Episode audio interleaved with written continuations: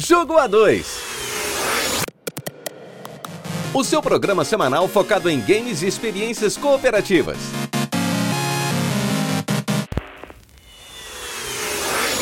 O Jogo A2 é um programa totalmente independente que reflete apenas a opinião de quem o apresenta. O conteúdo é feito visando a informação e entretenimento e em momento algum tem o intuito de ofender ou chatear alguém. Se você gosta do que você ouve aqui, considere nos apoiar avaliando os nossos episódios no seu agregador de podcast favorito, ou então compartilhando esse episódio com seus amigos. Nossas redes sociais estão todas na descrição, assim como os demais links que podemos citar neste episódio. Então, sem mais delongas, vamos começar.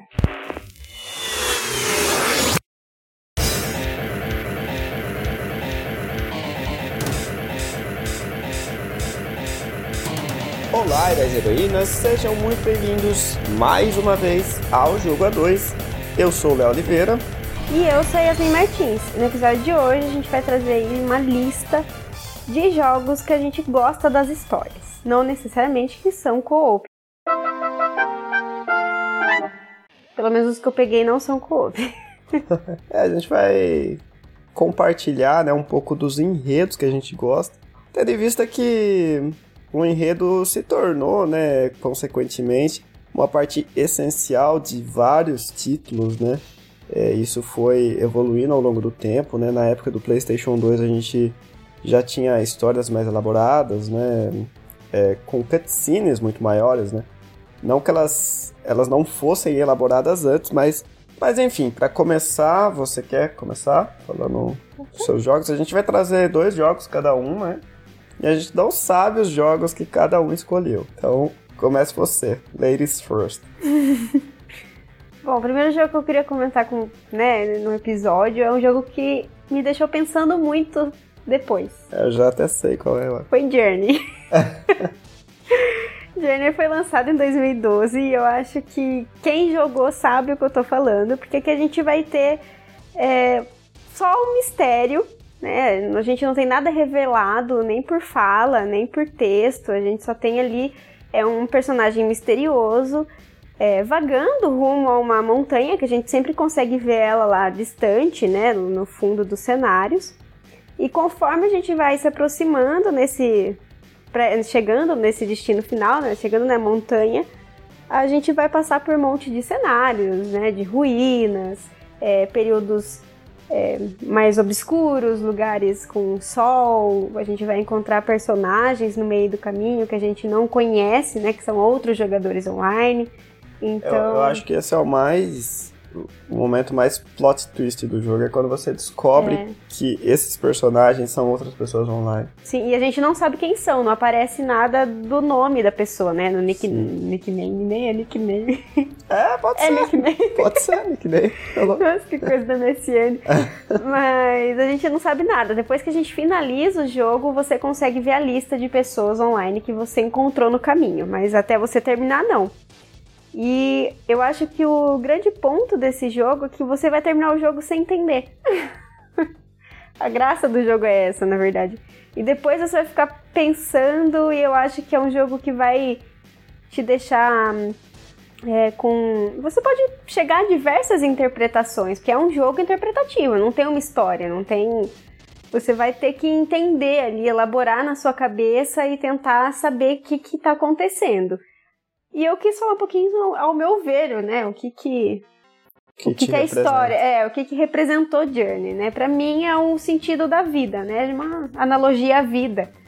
A gente tá ali caminhando, temos dias bons e dias ruins, temos dificuldades, obstáculos, e nesse meio do caminho a gente encontra pessoas que podem ficar até o resto né, da nossa vida, até o nosso destino final, que no caso de Journey é a montanha ou pessoas que a gente pode se despedir no meio do caminho e seguir em frente, né? Porque você vai descobrindo até mesmo as suas habilidades de voar, de se comunicar, porque ela tem como, o personagem tem como se tivesse uma voz ali, né?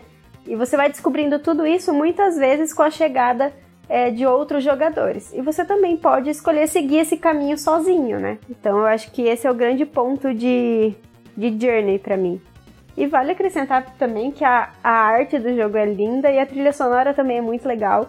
Então acho que fecha num conjunto é interessante. E apesar de ser um jogo bem rapidinho aí, leva nem, nem duas horas, eu acho. Não tem combate, não tem nada, é bem focado para quem para quem quer ter uma experiência. Mas eu acho que é interpretativo, como eu falei, então é, para mim faz uma analogia à vida, mas as pessoas podem enxergar de uma outra maneira. É, não, eu gosto dessa, dessa comparação do Journey com a vida, assim. Porque realmente isso que você falou a respeito das pessoas irem e vir, assim, faz muito sentido, né? E até o final do jogo, né, representando a montanha. Sim. É, que você encontra, né, outras pessoas ali também. É, eu acho muito legal e um enredo que não existe, mas ao mesmo tempo é muito profundo, né? Sim. Ele te faz pensar, mesmo sem nenhuma linha de diálogo e às vezes sem nenhuma instrução do que você tem que fazer, né? É, Porque... Você muitas vezes fica perdido para onde você tem que ir, é, o que, que, caminho você vai ali, porque muitas vezes é, é um monte de duna, né? É muito deserto, assim.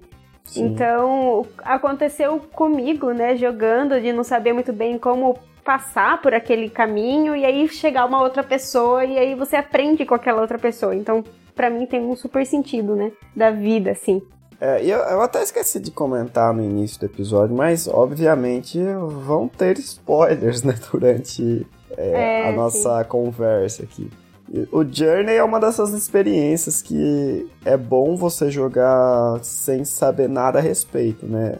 A gente já meio que estragou a experiência de quem tá ouvindo, caso você se interesse, mas ainda assim vale a pena, assim. Vale a pena. Jogar Até pra porque conhecer. é um jogo rápido, é uma experiência, na verdade. Eu não posso nem dizer que. É, eu acho que é todo um mundo. jogo, assim. Ele, ele fez muito sucesso na época do lançamento, sabe? Então acho que todo mundo de alguma forma acabou ouvindo falar, né, em ouvindo algum falar dele, né? E eu, eu acho que já é E tem de 2012, diversos, né? é, Então, bem 10 antigo, tem 10 anos já, louco, já passou o, o prazo de spoilers. É, mas é é uma experiência muito legal. é, mesmo. Eu acho que vale, vale super a pena, sim.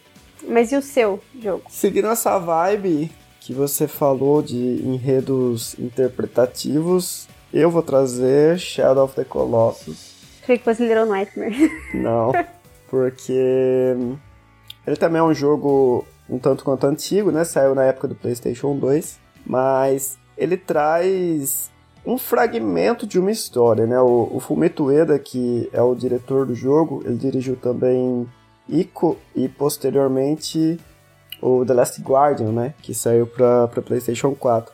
E eu acho que ele é muito genial nesse sentido de te colocar dentro de um universo sem explicar muita coisa, né? É, trazendo ali personagens em algumas situações e ao mesmo tempo que ele também é muito profundo, ele deixa muita ponta solta que dá muito espaço para você interpretar, né, o que tá acontecendo ali. Acho que assim como o Journey, o Shadow of the Colossus também é um jogo muito famoso, né?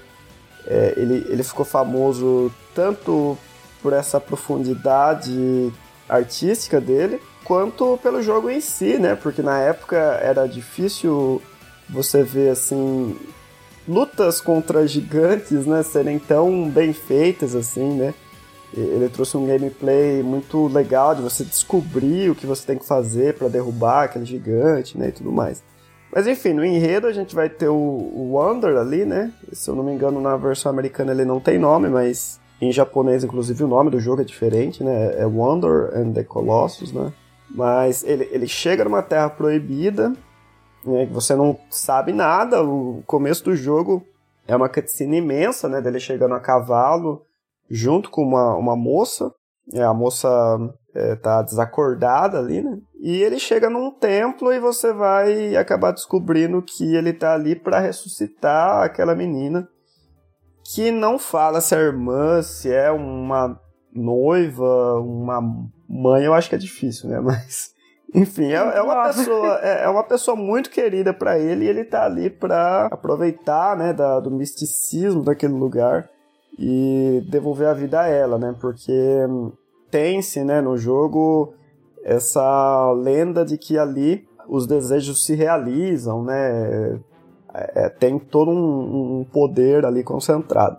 Aí ele vai receber auxílio de um deus que se chama Dormin e vai falar que para ele é, realizar esse desejo dele, né?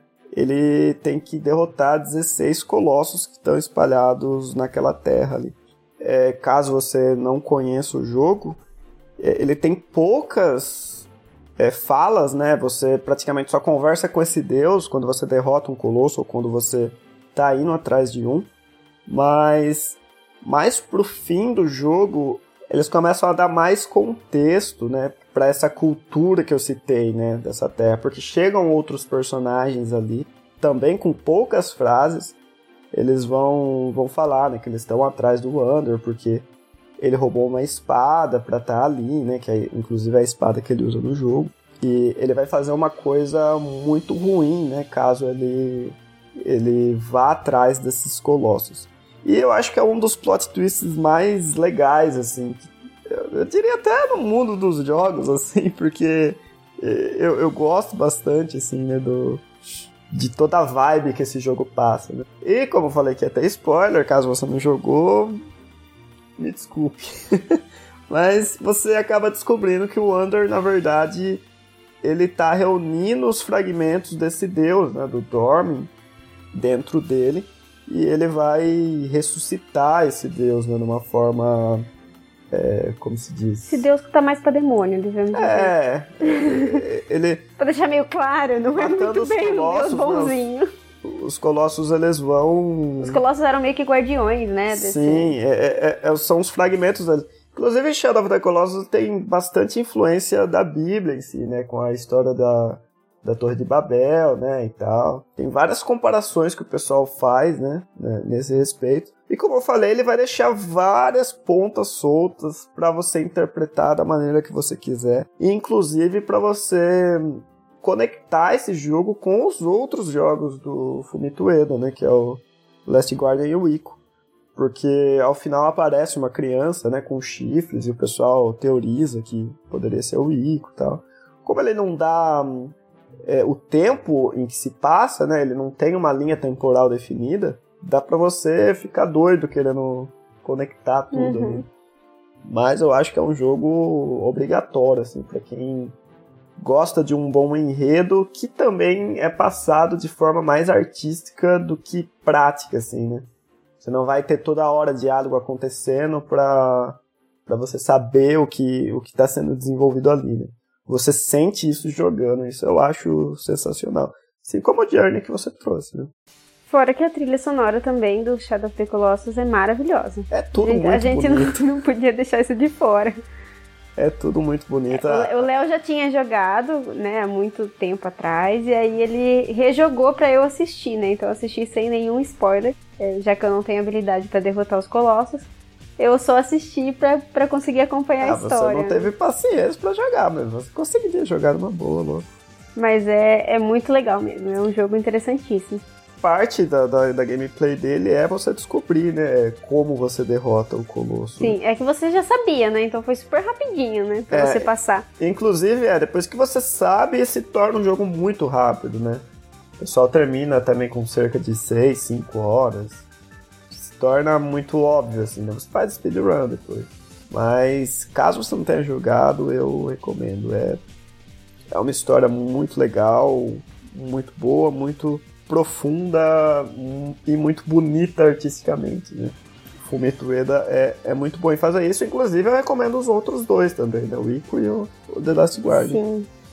O The Last Guardian sofreu um pouquinho, né? Com, com vários adiamentos, mas ainda é um, um bom jogo, né? Mas vamos pro seu segundo e último. pra gente não estender muito, né? Porque se a gente começa a falar de história. Ainda mais de gente... história, né? Mas o segundo jogo que eu escolhi foi um jogo que eu não joguei, mas eu assisti. E eu achei a história fantástica, né? O Léo joga muita coisa para eu assistir, que foi Detroit Become Human. Ah, nossa, muito bom, né? Verdade. Eu acho a história desse jogo maravilhosa, né? Ele foi lançado em 2018, então já tem alguns anos aí. Nesse eu vou conseguir não, não, não trazer muitos spoilers, porque enfim vai depender muito de você, né? O rumo que a história vai tomar, porque é um jogo de escolhas. E o legal nesse jogo é que realmente as escolhas vão impactar na vida dos seus personagens, né? Tem alguns jogos que as escolhas são, sei lá, muito aleatórias, né? É, foi o, o último trabalho da, da Quantic Dream, né? Lançado. E eu acho que ali ela mostra todo o potencial dela com jogos desse estilo, né? Primeiro a gente teve o Indigo Prophecy, ainda no PlayStation 2. Eu não me lembro muito bem se ele segue essa coisa de escolha. Mas depois o Heavy Rain, você ainda não viu, Não né? vi. Que é muito bom, você tem que jogar, inclusive, que acho que você vai gostar com a história de, de detetive, assim. O Beyond Two Souls também, né? Que, que tem até aquela atriz famosa que eu esqueci o nome. É Elliot Page, né? Agora é Elliot Page. E o Detroit Become Human?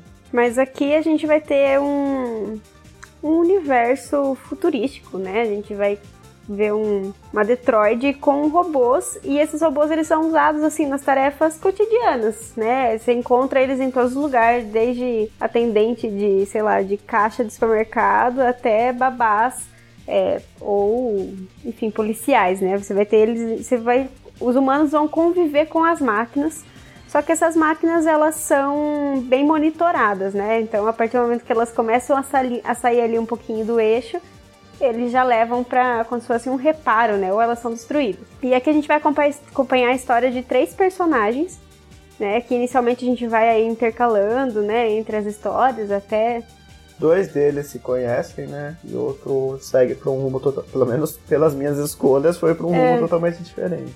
Mas inicialmente a gente vai então intercalando esse- entre esses três personagens até as histórias começarem a, a se cruzar, né?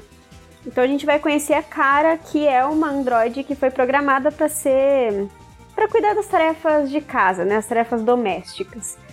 E ela tá foi pro reparo e quando ela volta, ela volta pro seu dono, que é o Todd, que é um, um idiota, né? que é aquele cara que bate na filha, que bebe muito, é uma- vem de uma, é uma família muito pobre, Ele é frustrado. é, é frustrado com a vida. Ele desconta essa frustração de maneira Errada. errada. Mas quando a- então quando ela volta, ela meio que conhece a filha do Todd de novo, né? Que é uma menininha chamada Alice.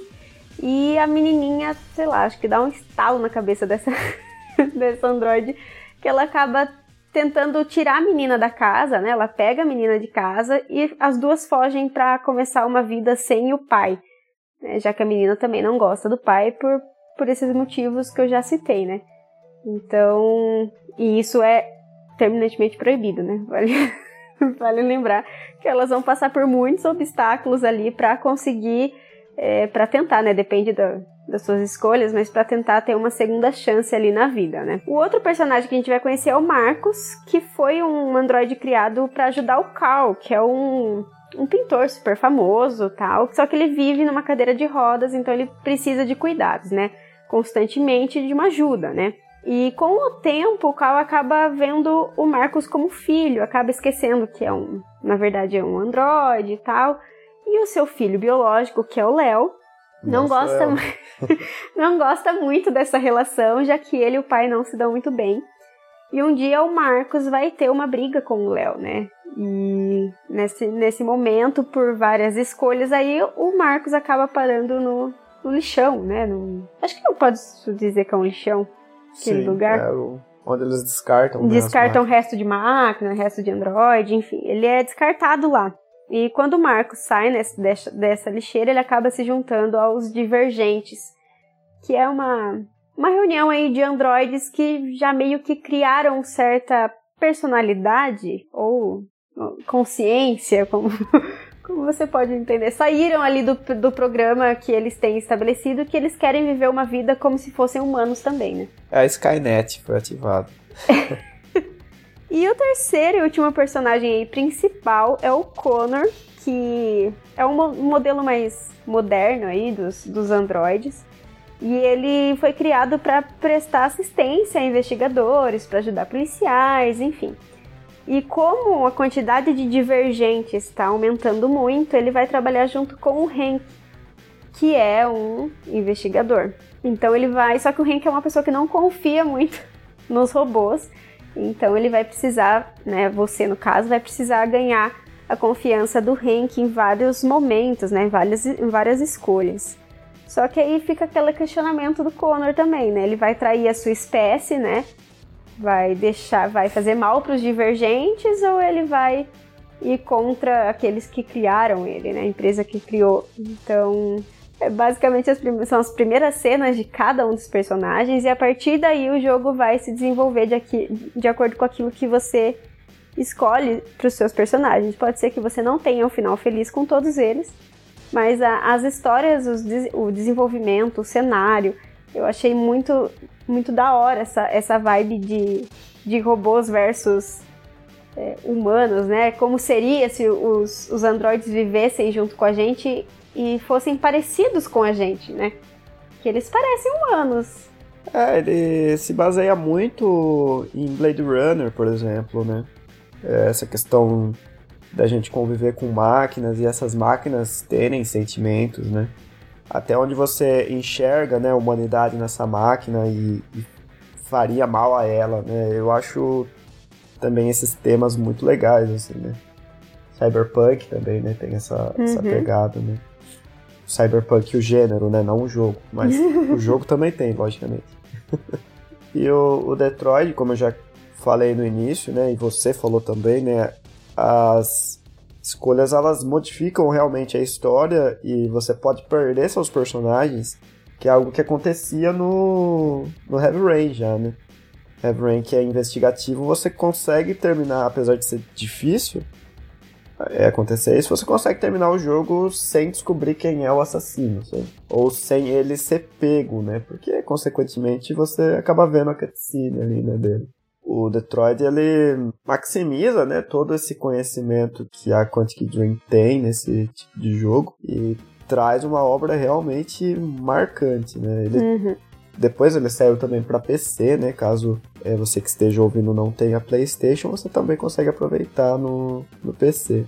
E, e o bom é com que certeza vale a pena, né? Você consegue rejogar, né? Várias e várias vezes, porque você tem diversos caminhos para seguir, diversas Sim. escolhas para fazer, então é um jogo que você pode ver várias cenas diferentes, né, em cada jogada.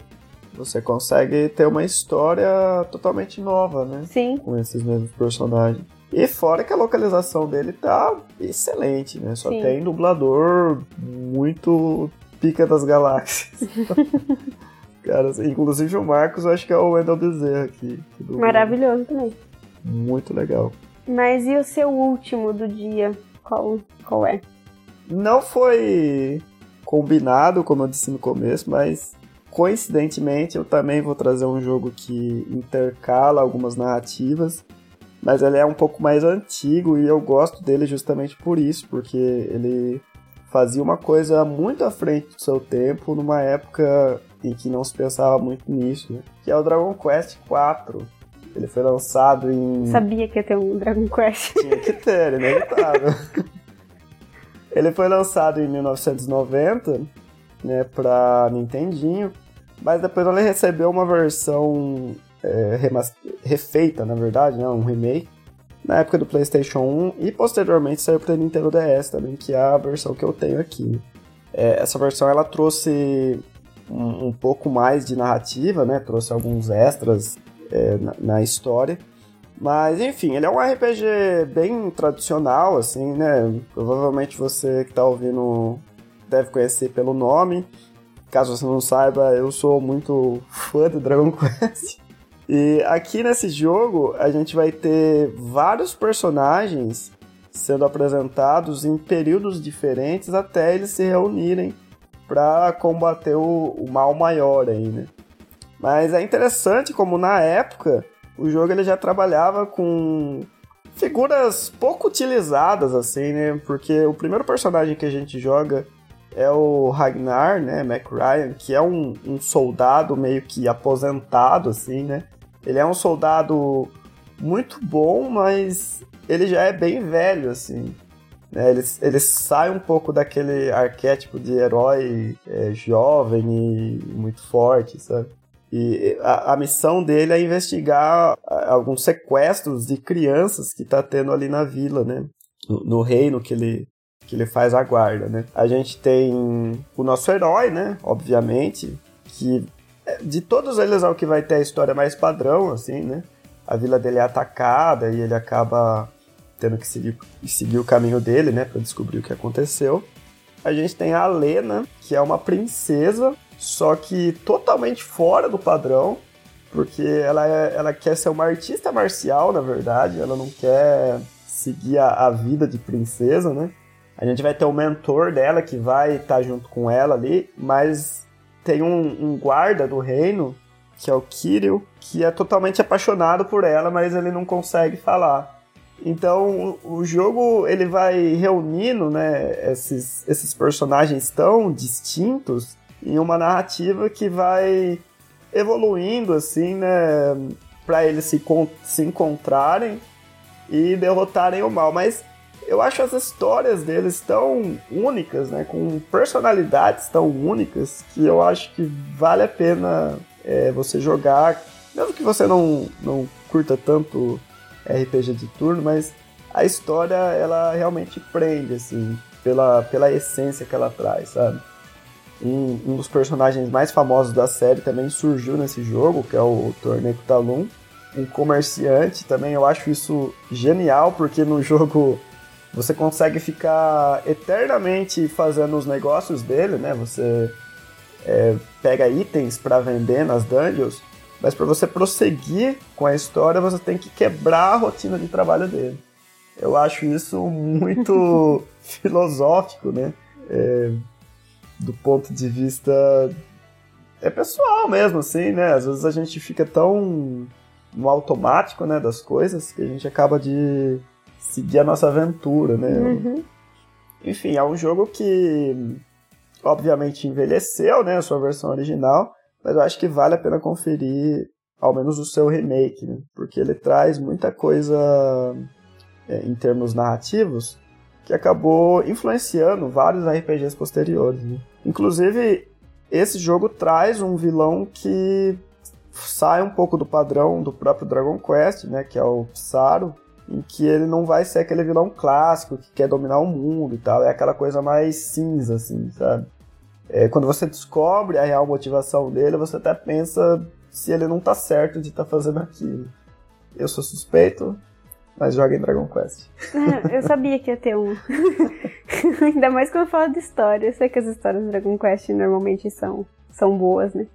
É, eu gosto do, do, de como o Yuji Horii trabalha com narrativa, né? Ele, a, a, a, apesar do jogo em si, às vezes no, no seu centro, assim, ser aquela coisa do bem derrotando o mal, ele traz várias pequenas histórias, assim, que vão trazer reflexão, sabe? E isso eu acho muito legal. É, é diferente de outros RPGs, né? Que tentam contar uma história épica gigante, assim, né? uhum. né? Do início ao fim. Ele não, ele foca mais em trazer pequenas histórias, assim, e, e dar umas e resoluções rápidas para ela. As side quests são, são interessantes também. Né? Sim, é. No, o próprio Dragon Quest XI, ele trabalha dessa forma é. também. É, você vai, você tem um objetivo ali, né, de, de ir atrás do vilão e tudo mais, mas é, você vai encontrar várias pessoas para ajudar ali que vão trazer histórias muito, muito legais, boas. né? Não é só aquele negócio tipo, vai pegar maçã pra mim. É. é. Apesar de ter, às Como vezes, né? No, não, no começo tem. Tem então. algumas mais simples, mas eu acho que Dragon Quest equilibra bem essa coisa de, de trazer histórias impactantes e objetivos simples. Então, é, eu acho interessante. Eu, eu não jogo, eu assisti o Léo jogando alguns. Mas é, não é um tipo de jogo que eu jogo muito, porque eu não gosto muito de RPG, não me dou muito bem com RPG. Essa coisa de turno eu nunca entendo. mas. Mas eu acho interessante de, de acompanhar as histórias, assim, sempre chama atenção mesmo. Outra coisa que eu, eu acho muito legal também, não só no Dragon Quest IV que eu citei, mas em toda a série, é que ele consegue trazer histórias que vão fazer você refletir ao mesmo tempo que ele não apela pra violência, né? É, violência explícita, assim. Uhum. Apesar de ter, né? Você, você sente o peso das, da, das consequências ali que os personagens estão enfrentando. Porque personagens vão morrer, né? Uhum. Alguns personagens vão ter ali as suas, é, os seus desafios, né? Pessoais. Mas tudo é feito de uma forma que consegue abranger tanto um adulto quanto uma criança. Isso eu acho excepcional. Ele faz isso muito bem, né?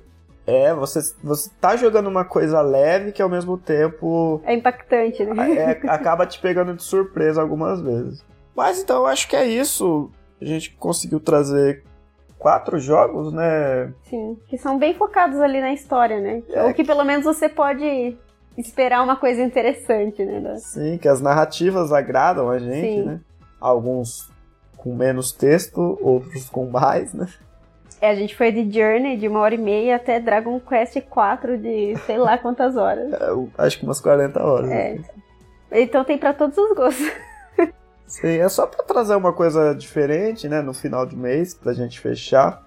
É, porque é... a gente acaba não só jogando, né, jogos cooperativos, a gente joga coisas separadas, então às vezes a gente quer comentar sobre isso ou sobre jogos que a gente já jogou faz muito tempo, porque normalmente a gente fala o que a gente jogou é, a cada dois meses, a gente faz um apanhado, né? Mas esses jogos mais antigos que a gente jogou há muito tempo, a gente acaba não trazendo, então a gente achou uma maneira de trazer um pouquinho. Quem sabe a gente não faz uma parte 2 mais pra frente. É, o fim do mês sempre é uma. Uma coisinha diferente. Um episódio surpresa. É. de gravar mais o que a gente tá afim, né? É, eu tô postando os episódios também. Caso você ouça pelo Spotify. Eu tô fazendo algumas perguntas na plataforma. Cada episódio tem uma pergunta. Sinta-se à vontade a responder, a gente não vai publicar essas respostas. Mas são perguntas simples aí para vocês também sugerirem às vezes algum jogo pra gente, né? Sim. Ou coisa desse tipo. O que vocês queriam que a gente jogasse junto, ou Isso. alguma coisa, algum conteúdo, né? Que é, é geralmente eu, eu faço relacionado ao episódio, né? Mas sinta-se à vontade a falar qualquer coisa. Mas então acho que é isso. Falei pela segunda vez. E agora é sério. A gente vai ficando por aqui. E a gente se vê na próxima semana. Até mais. Tchau!